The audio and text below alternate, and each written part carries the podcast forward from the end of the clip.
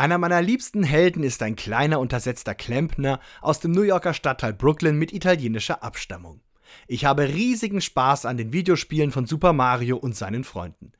Immer gut gelaunt, immer hoffnungsvoll und immer bereit, es noch einmal zu versuchen.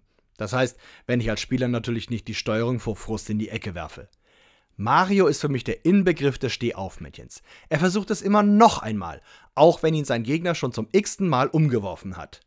Mario ist auch immer für seine Freunde da. Wann immer das Pilzkönigreich in Gefahr ist, stürzt er sich selbstlos ins Getümmel, zusammen mit seinem Zwillingsbruder Luigi. Der ist eigentlich eher von der furchtsamen und schüchternen Sorte. Aber Mario baut ihn auf und hilft ihm mutig zu sein.